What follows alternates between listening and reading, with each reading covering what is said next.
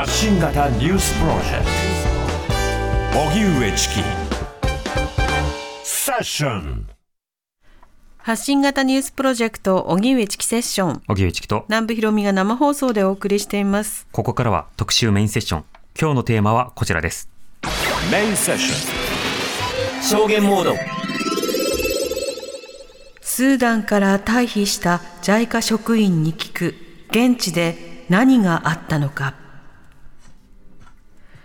アフリカ北東部の国スーダンで国軍と準軍事組織 RSF が軍事衝突してからおよそ2週間。停戦に合意したものの現地では散発的な戦闘は続いておりスーダン保健省によりますとこれまでに528人が死亡しています。また UNHCR 国連難民高等弁務官事務所は1日スーダンからの難民が80万人を超える恐れがあると明らかにしました。周辺国への大量脱出が起きているとみられます。そのような中各国による自国民退避の動きも加速しており現地の日本人らは自衛隊やフランスなどの支援で周辺国に退避。その後日本政府が用意したチャーター機で48人が日本に帰国しました。これまでセッションでは現地で医療支援をしていた NPO ロシナンテスの川原直之さんのお話を伺ってきました。今回は帰国した一人で JICA 国際協力機構で現地支援をしていた職員の方をお迎えして現地で何があったのかを伺っていきます。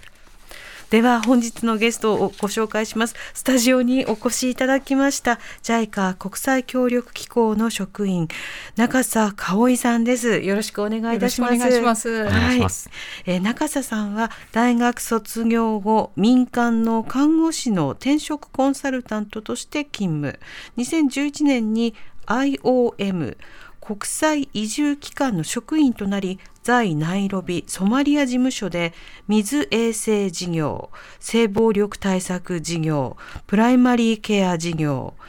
HIV じ HIV 事業運営のチームの一員として従事をされます。その後、リベリア、シエラレオネ、南スーダン、中東、北アフリカ地域などでの支援活動を経て、2022年に JICA スーダン事務所の企画調査員になられました。うん。もともと IOM そのはい。国際移住機関の職員だったということですけれども、はい。あのそこではどんなお仕事をされてたんですか、はい、そうですね。あの国際移住機関といって主にその移民だとか避難民の支援ををあの中心にしている機関なんですけどもあの、まあ、まずはソマリアであの、まあ、保健プログラムのあのチームの一員として、はい。あのソマリアでは本当干ばつ、まあ、それからあの紛争から逃れてきた国内避難民が避難民キャンプで生活をしていたんですけどもそういったところでその、まあ、水の配布だとかあとまはい。あ性暴力のあの被害を受けたあの人々の,、まああのこんえー、とう支援をしたりだとかあと、ええ。そのクリニックですね。そのあの避難民キャンプ内でのクリニックの運営だとかの運営のサポートを、うんうん。あのしていたというところですね。まあ、それ以降は、まあ、リベリア・シエラレオンに関しましてはあの西アフリカのエボラ出血熱のアウトブレイクが起こった時に、まあ、のはい。緊急支援で入って、まあ、対応して、まあ、その流れであのコロナ新型あのコロナが、まあ、あの流行した時には、うんあの中東北アフリカ地域で、まあ、主にその移民避難民その地域のひあの避難民支援に対するあの、まあ、予防啓発とええ。あと支援、まあ、生活の支援等の、えー、とコーディネーターとして働いていました。うん。幅広く活動されていましたがあの例えば水衛生事業、はい。これはどういったことをすることになるんですか？えーそうですね。あの歩みに関してはそのソマリアではその例えば、えー、とその現地の人々はもう本当に泥水のような川の水をそのまま飲んで、うんまあそのまあゲリラとかそういったうん。形でのまあそのあの健康被害というのもあったんですけどもそういった人たちにまあきちんとそのあの、えーまあきれいにした水をえー、と配布をして、まあうん。と同時にその、まあ、例えば手洗いとか石鹸だとかも配布あの配布をして、ええ。まあ、そうあと行動変容ですね。ちゃんときちんときれいな水であの、まあ、石鹸も利用してあとその習慣を作ってそうです。習慣を作っているという形でその、まあ、病気の予防ですねやはりそういった環境で病気になってしまうと、まあ、さらに健康が崩れてさらにそれにお金が必要になったりとか、うんまあそのまあ、そのクリニックだとかもちろんそういった支援をしているところもありますし、まあ、私たちのあの機関でもそういった支援はしてましたけど、うんうんまあ、まずはそのならないようにええするっていうのがやはりあの一番のところなので、そこの部分でのあの支援をしていました。うん、インフラの整備なども、はいあのやはり課題にはなっているんですか？そうですね。あのやはりそのまあモバイルクリニックの形でそのまあ車だとかあのをにまあ薬だとかそういったものを持っていってのあもちろん支援とかは、まあ、遠くですとありますけども。移動型病院のそうですすね。まあ、ね。ただあの例えば出産だとか、うん。そういったものになるとやはりしあのきちんとした施設がないと、まあ、できないので、まあ、あのソマリア駐在時はそういったところで、まあ、例えば出産してるできる施設を、まあ、追加で建設をして、まあ、そこでの,、はい、あの人材もああの現地の保健省とも共同してその避難民に対してあのそういったサービスが受けれるような形での支援をしていましたね。なるほど作っていくということはい、だったんですね。すね。はい。またあの他にも性暴力対策などを行っていましたが例えばこの性暴力対策ではどういった活動をされてたんでしょうか？えーそうですね、あのーまあ、性暴力が、まあ、被害に遭った場合その必要なことが、まあ、いくつかありましてまず一つ目はもちろんその怪我だとか、うん、そういったものがあった場合ほんと緊急で、まあ、その治療をする、まあ、なのでそれ医療機関ですね。はい。で、えー、とその次に必要なのが、まあ、精神的な部分。うん、なので、まあ、カウンセラーだとかそういったあのものあのサービスへのあのつなげること。でもう一つはあの、えーとまあ、リーガルというかその警察だとか、はい。その被害だと届だとか、まあ、そういったその犯人を、うんうん。まあ、きちんと捕まえて、その人と、まあ、罪にあ償ってもらうという。裁判につなげていく。そうですね裁判につなげていく。っていうところを、まあそのまあ、主にはその3つですけども、まあ、各あの異なったあの機関だとか団体がそういったサービスをしてますけどあのそういった機関とその連携をしてうん。であと,、えー、とその私たちの機関ではそのコミュニティにそれを連、ままずその窓口になるその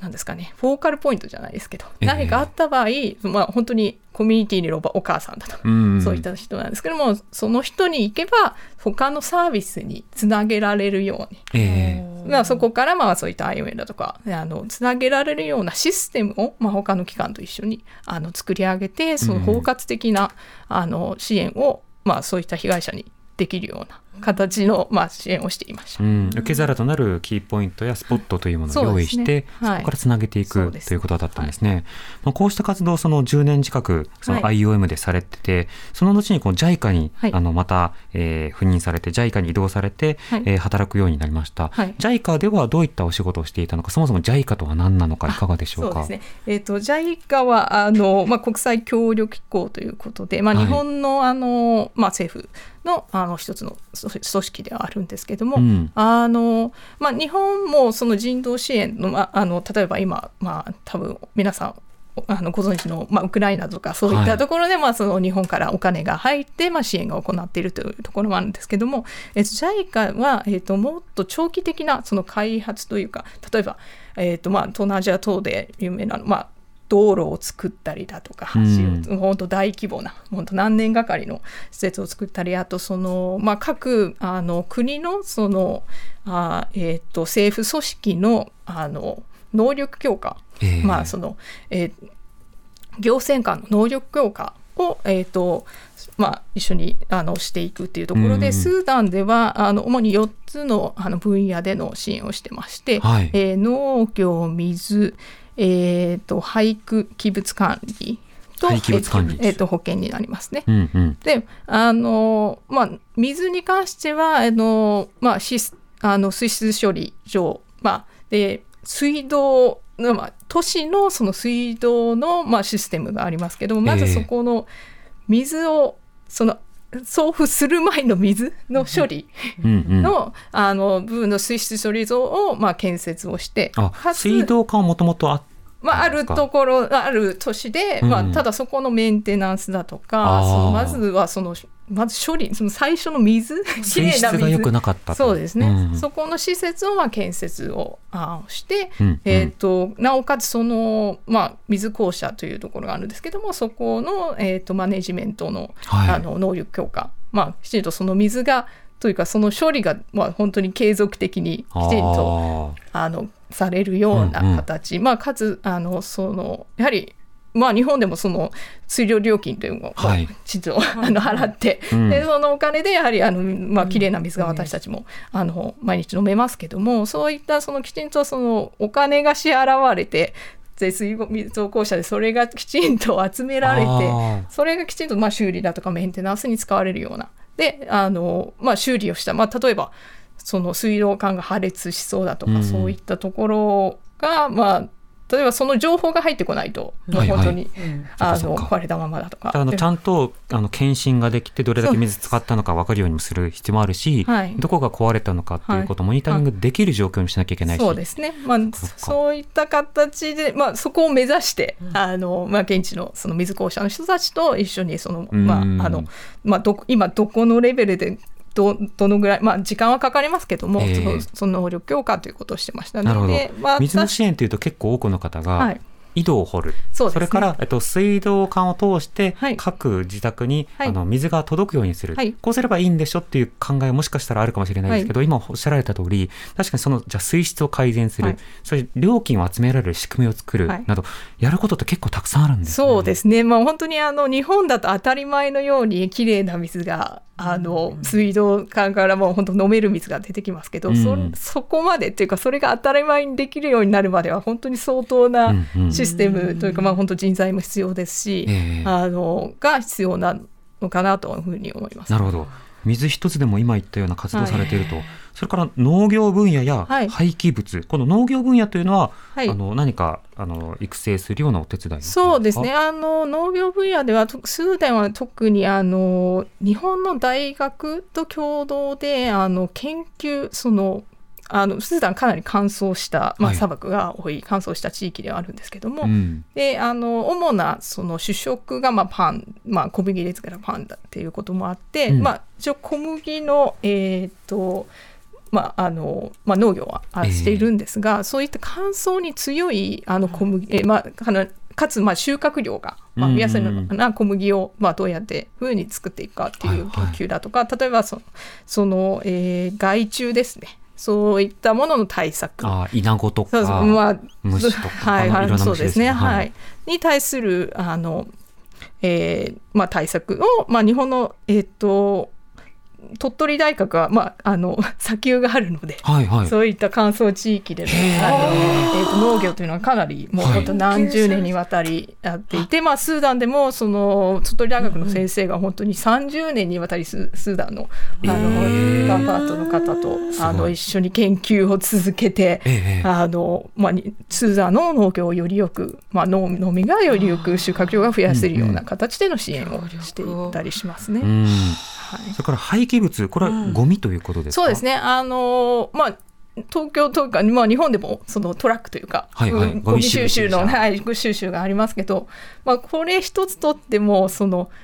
その収集のシステムそのポイントうん。があれですけどそのポイントをあったりとかその廃棄物処理場ええのあのまあまああのその機能だとか、うんうんまあ、ここもそのマネジメントですねそこのあの組織のマネジメントも含めてどのようにその、まあ、より効率的に、ええ。あのそのゴミ処理ができるゴミ収集かつゴミ処理ができるっていうことがを、まあ、そこを、まあ、カウンターパートというかそのあの現地のの機関と、まあ、私たちあの JICA の専門家が一緒になって、まあ、より良いシステムを作り上げるっていうことをしてますね。うん。まあ、もちろんそのゴミ収集車のあの寄付といういうこともしてます。なるほど。ただ、車を渡すだけではなくて、はい。そもそも日本だと例えば町内会とかいろんなところの自治で、はい。どこを集積場にしよう、はい。で何時に来てもらおう、はい。で燃える日の時燃えない時は燃えにくいものとかって分けたりしますが、はい。そのルール作りも含めてサポートをするんですか？ですね。はい。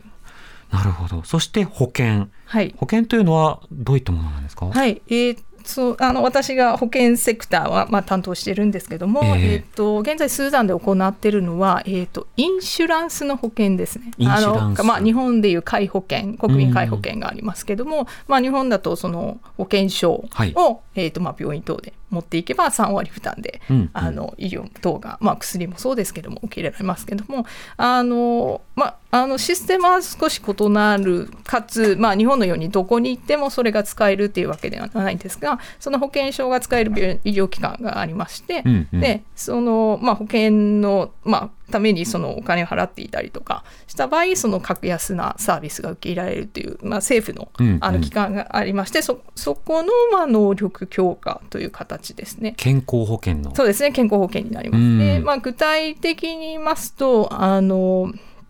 えーまずですねまあ、例えば日本だ、まあ、例えばその会社で働いてるかとすると、まあ、かある程度、まあ、なんですかねかあの金額を、はい。まあ、会社が払って個人負担はこのくらいで、うん、で、えーかつその、まあ、3割負担だとかその制度設計ですね。うん、そのどれぐらいの金額を誰が負担そうして、ですね。どこにプールして、はい。はいどれだけ還元するかなどなど。そうです。ねななのでその継続性が必要なので、うん。まあ、どういった形の制度設計が必要なのかっていうのをその、まあ、あのこちらに関してもその専門家がその政府機関のもうところでもうずっと座って、うんうん。もう本当毎日のように一緒になってその制度設計をしたりだとうか、ん。あとスーダンに関しては今、えーデジタル化がやはり遅れていて、はい。あのまあ、どのようにあの保険のなんですか？あのその病院のあ医療機関がその還元というか政府からもらえるかというと、えーい末端のヘルスセンターでは全て手書きなんですね。ほうほあのだ保険証を持ってきた人がいた場合はもう手書きでその台帳に。あのまあ、名前と保険証のナナンバーを書いて、ええどういったサービスを受けましたというのを、えー、とあの書いてそのレシートをもうファイルにして他はいはいのその集計をするセンターに持っていき、うん。そこで、まあまあ、コンピューターは使うんですけどもそこが、まあ、インターネットとかにもつながっていないので、あのまあ、かなり非効率的、まあ、というかそういった中でもあのその病医療機関にあのきちんとうんうん。払い戻しがされてるっていう時点でもすごいことだと思うんですけども。ええでもどうしてもタイムラグが生じますよね。はいはいはい、うんそうですね、まあ、かなりタイムラグが生じるのとやはりどういったサービスがあのどのぐらいの人がどういったサービスを受けられているかという統計等もあうんのあまり的にあの集めにくい形になってますので、えあのまあ、そこを効率化して、まあ、あとそのその集計のためにかなりの量の人材が。やはり必要なんですよ。うんうん。まあ、そういった意味でもそのあのサステナブルな保険制度をの、まあ、あを作るためにそこの部分でもその、まあしえー、と IT 化あデジタル化っていうのの支援もしようとしていたところです。うん、なるほど。そしてそういった支援をしてきたし、していたところということですけれども、今回そのスーダンで紛争がはい。始まりました。まあ、はい。2つの軍の衝突が始まったわけですけれども、この事態が起きたということを最初に知ったのはどういったタイミングだったんですか？そうですね。あの4月の15日土曜日ということで、えー、とその日は週末ということでかつ始まったのが午前9時前後だったと思うんですけど。はい。私自身は、えーまあ、朝起きてうん。シャワーを浴びてで何かパンパンという音が聞こえてきたというのがまあ私、まあ、最初の感覚ではい。まああのまあ以前ソマリア等に行ったので、まあ、うんその銃声音というのは、まあなんですかね。まあ知ってはいたんですがまさかそう えっ、とハルツームでうん。その、そうですね。そんな音がという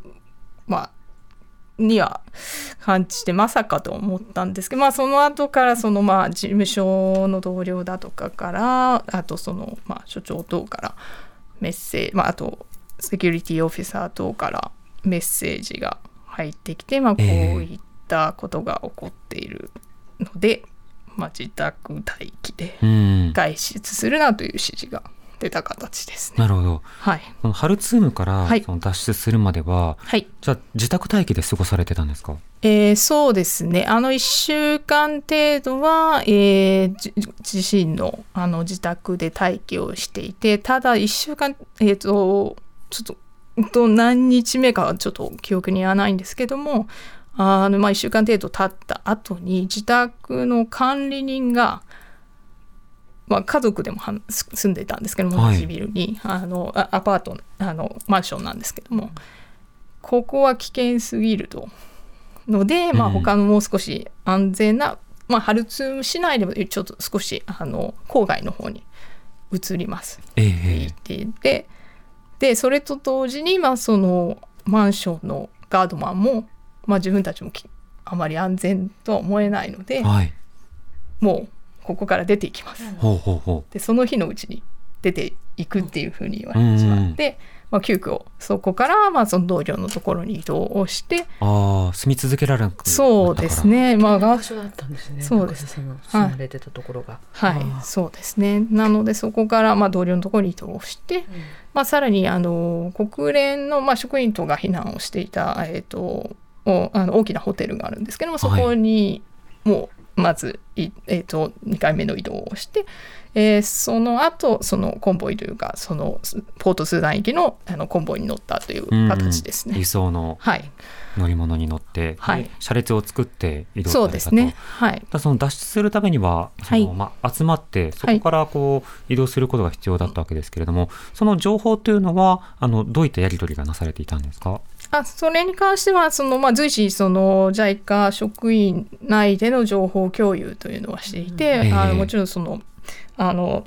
当事務所のその所長もその JICA 本部かつ外務省うんうん。とも、まあ、常に連携を、まあ、あとその他の国連機関とも連携というか情報共有をしていて、ええ。まあ、その上でその、まあ、国連がこのその車列というか、うんあのポートスンタワーの車列をあのアレンジしているということであの、まあ、JICA も一緒にそこに、まあ、一緒に行けないかっていうところで、もう本当に最後まで行ける行けないっていうまあ、あとかつその自分たちでそのあのガソリン確保車の確保。はい。まあ、一緒に来てはいいけど、うん。そこはもう自分たち自己責任ですよというふうには国連の JICA は。JICA の車でそうです。国連などのそのはい。輸送チームのはい、車列に車列に入れるよと。入れるけれどもその、まあ、車ガソリン等はもうもう自分たちでの確保ですよっていうふうに言われてて、できるんだったらはい、いいってことですよね。そうですねはい。現地調達したんですか？じゃあガソリンなどは。まあ、なのでそのある程度の距離までのはしていてで、うんもうこの時に本当にあの多くのそのパートナーその機関、えー、と政府機関一緒にあの活動していた政府機関で、あのハルツーム外のさ地方でも、まあ、例えば農業等では、あの地方でもその活動を一緒にしていたパートナー機関があるんですけども、まあ、彼らの職職員がああのまあ本当ガソリン、まあ、だったらガソリンは、まあ、自分たちも今後そのガソリンがねうん。必要になる可能性も高い、まあ、はい。どんどん高騰もしているというところで。いや、あなたたちしか避難するべきだって、しもうこれを機会を逃したら避難できないからということで、うん。もう本当に集めて提供していただいたりとか、本当ええにあの今回、もうすべての避難、まあ、あの先ほども言ったアパートもそうですけど、本当管理人がもう危ない中、そのまあ、2日目とか3日目にその水だとかそういった食べ物をあのもう買いに行ってくれて、うん。もう本当にもうす少し収まったかなという本当隙間を縫ってですけど。その収まったのは発砲音なんそうですね、い。はいはい。行ったりだとか。もう本当にあの本当現地の人々にあのサポートいただいて本当に対、まあ、ほパートナー団体等にもあのサポートいただいてあの本当大使できたなというふうに思ってます。最初に発砲音を聞いてから、はい。もう戦闘というのはどんどんあのエスカレートしていったんですか？そうですね。あの、感覚としまあそうですね。あの、初日はかなり、もう記憶として初日はかなり激しかったなと、うんあるんですけど、まあ本当毎日のようにずっと音は聞こえていた形ですね。ええはいもうあちこちからそうですね、まあ、うんかなり近くで、まあそのまあ、幸いというかあの自分が住んでいたマンションには地下室がありまして、はい。であの、まあ、こういった、まあ、紛争が始まってからその管理人がそのアパートの住人全員の WhatsApp グループをあの作って、うん。SNS のグループというかそうですね、はい、チャットのグループを。はい、そうですね、はい作ってもう、まあ、例えば大きな音が来たらもう本当に地下室に逃げろっていううん。形で、まあ、そのシェルターみたいな形で行ったりだとか、ええ。そういった場所があったのは幸いでしたけど、うん。あのまあ、かなり近くには聞こえていましたね。なるほど。はい。まあその間あの自分たちで個人的な避難生活を続けて、はい。でなんとかその JICA としての乗り物とガソリンが確保されて、そうですね。ね国連の車列に加わったと、はい。はい。でそこから避難するのにも本当に時間がかかったとはい。いうふうに伺ってるんですけれども、はい。あのその、まあ、予定というかあの移動というのはどうだったんですか？まず、えーっと私は、えーっとその国連の一つの、まあ、WFP がアレンジしたバスに乗せていただいて、ええ。あまあ、というのもその私と、まあ、数人のあの、えと JICA 職員の方がそのほ国連が避難しているホテルの方に避難していたので、まあ、うん。そことも合わせてその、まあ、大型バスですね本当観光バスのようなところに、まあ、乗せていただいて、ええ。あのまあ、一緒にあの行かせていただいたんですけど、うん。まあ、あの Google マップ上は13時間なんですね。まあはい到着するまで。はい、で、まあ、ただ、まあ、それ以上はかかるだろうとは言われてただ僕何時間っていうのは確定せずというう感じですね。んなるほど。はい。で実際もうあの1日を超えるぐらいの時間帯をそうですね。トータルおそらく35時間程度うだんったと思うんですけど、かかってはい。移動して、はい。でその間あの何度も止まったりとかはい。しながら移動なさっていたんですね。そうやって、まあ、なんとかたどり着いて、そこからは日本にあのフライトして帰ってくるということになると思うんですが、はい。その後のお話をまた5時台に聞かせてください。はい。ただ移動中と食事やはい。さまざまなものも、はい。あの少なかったっていうのはほん実際そうなんですか、まあ、あの事前にというかその、まあ、避難するにあたって例えば缶詰のツナだとか。ああ物はあったのと。まあまあ、自分たちで持っていったのもありますし。車内で少しは食べられた。で幸いというか私とも、まあ、あの数人の同僚は WFP の車両に乗せていただい続きはて。そのあたり5時台もわかりました。はい。TBS ラディオ TBS ラディオ発信型ニュースプロジェクト。発信型ニュースプロジェクト。セッション荻上チキセッション。今日の特集メインセッションはスーダンから退避した JICA 職員に聞く現地で何があったのか。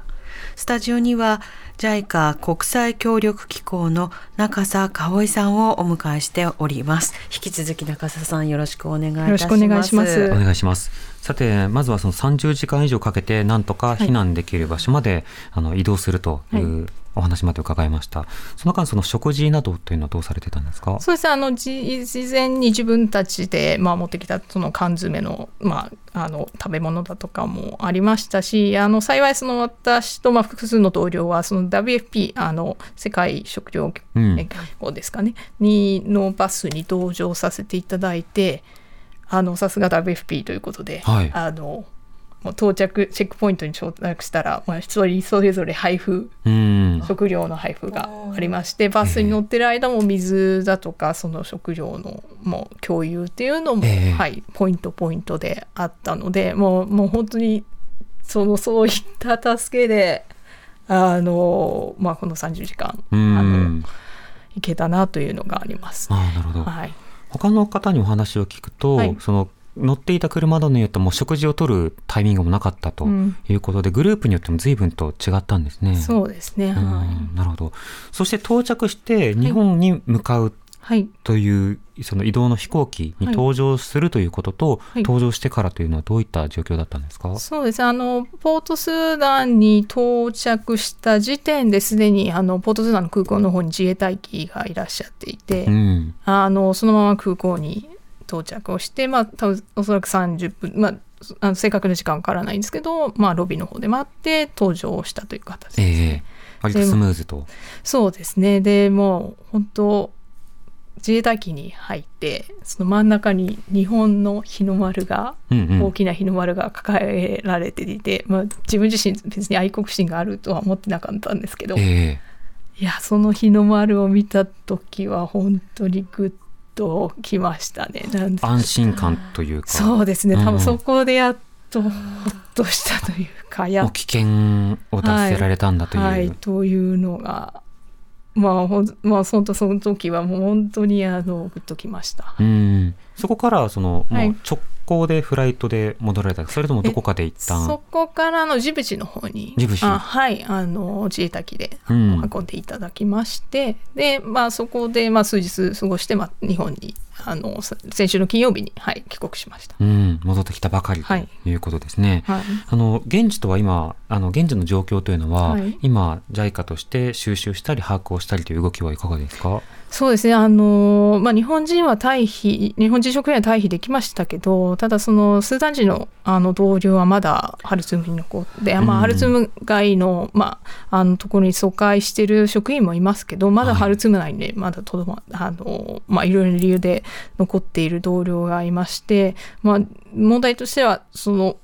そういった衝突の危険もありますけども、まあ、食料や水、まあ、電気、あのそういったものがどんどん手に入らなくなっているのと、まあ、高騰しているええ。というところがあるので、あのまあ、そういった、まあ、それぞれの職員のニーズに沿って、まあ、避難をするのであればどあのどういったサポートができるかというところを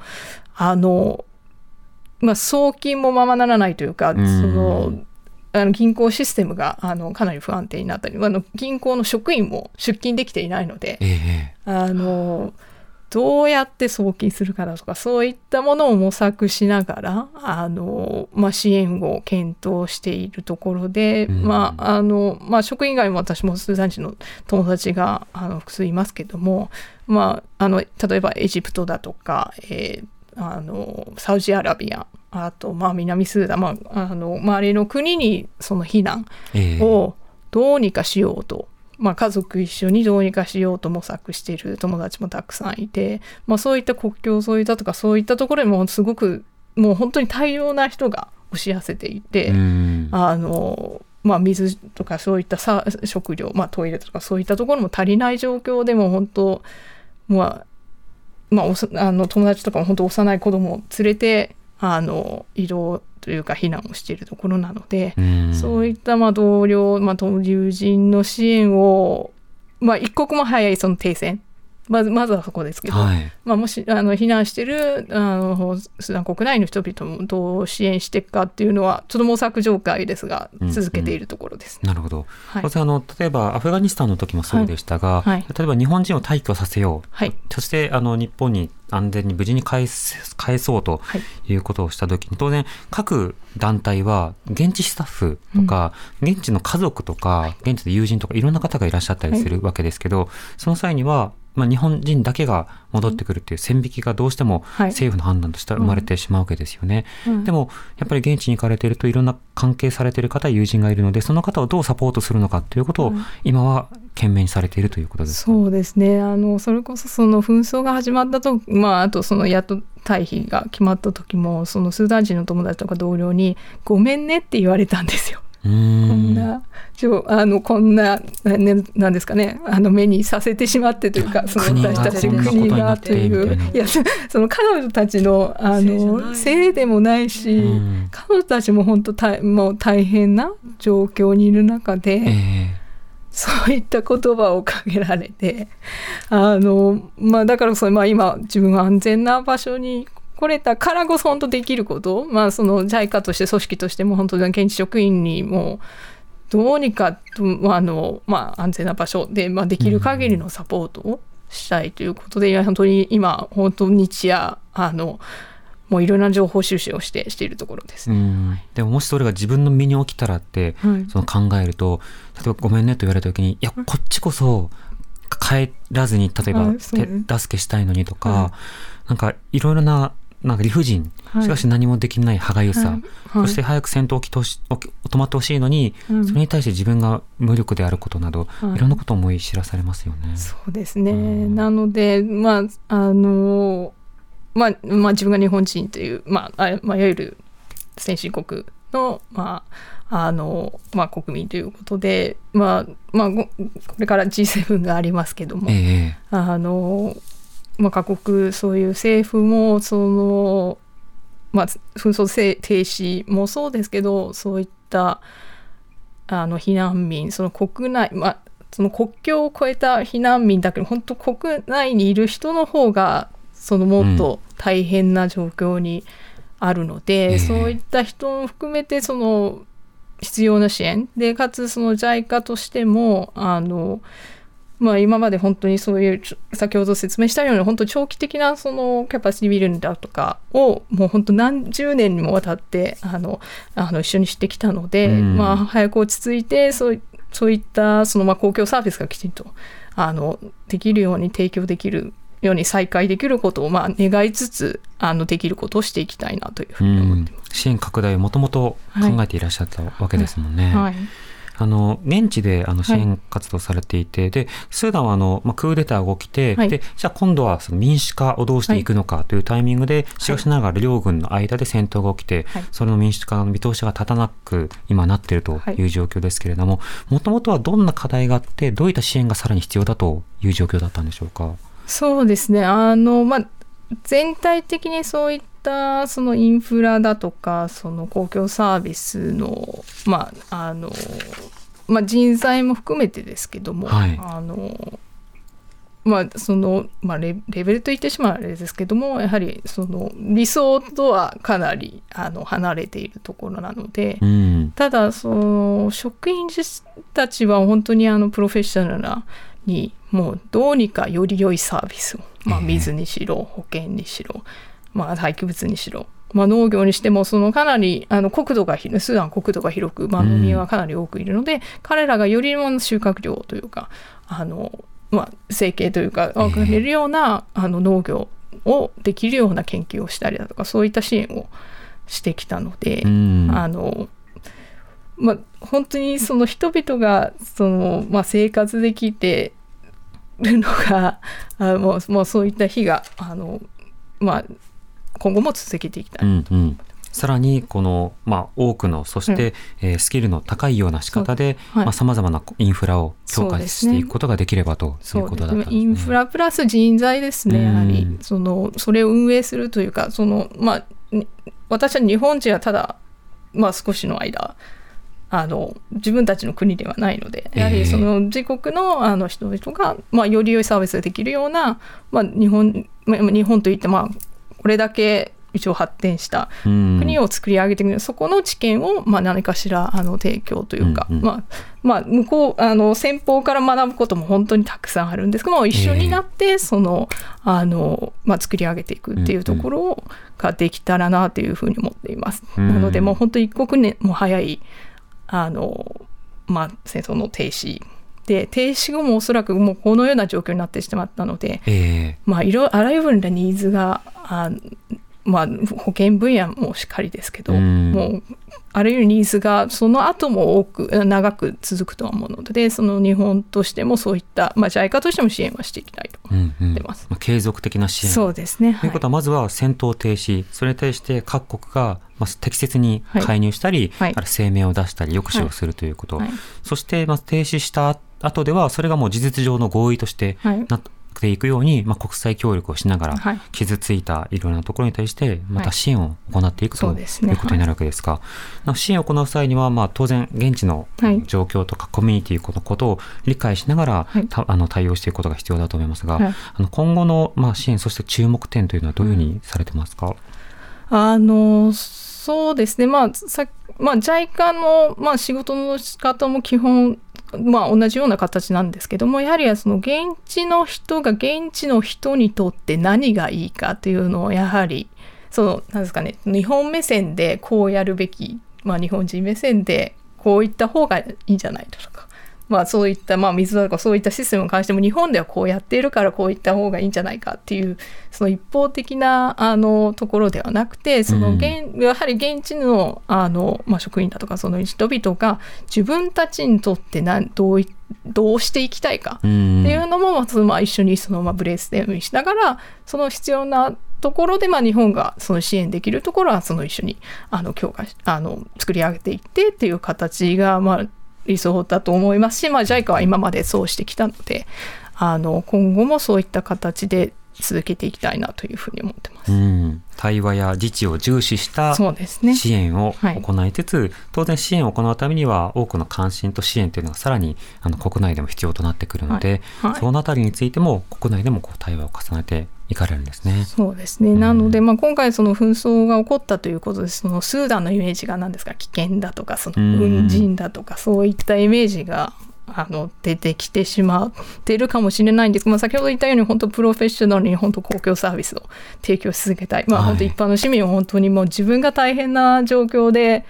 でもなおさらこの、まあ、私とか、まあ、その外国人だとかもそのコミュニティの人の,、まあそのまあ、心配をしたり手助けをしたりじもう本当食べ物を共有したりだとか水を共有したりという、うんもう本当に普通の人々はそういった人々なので、まあ、本当その、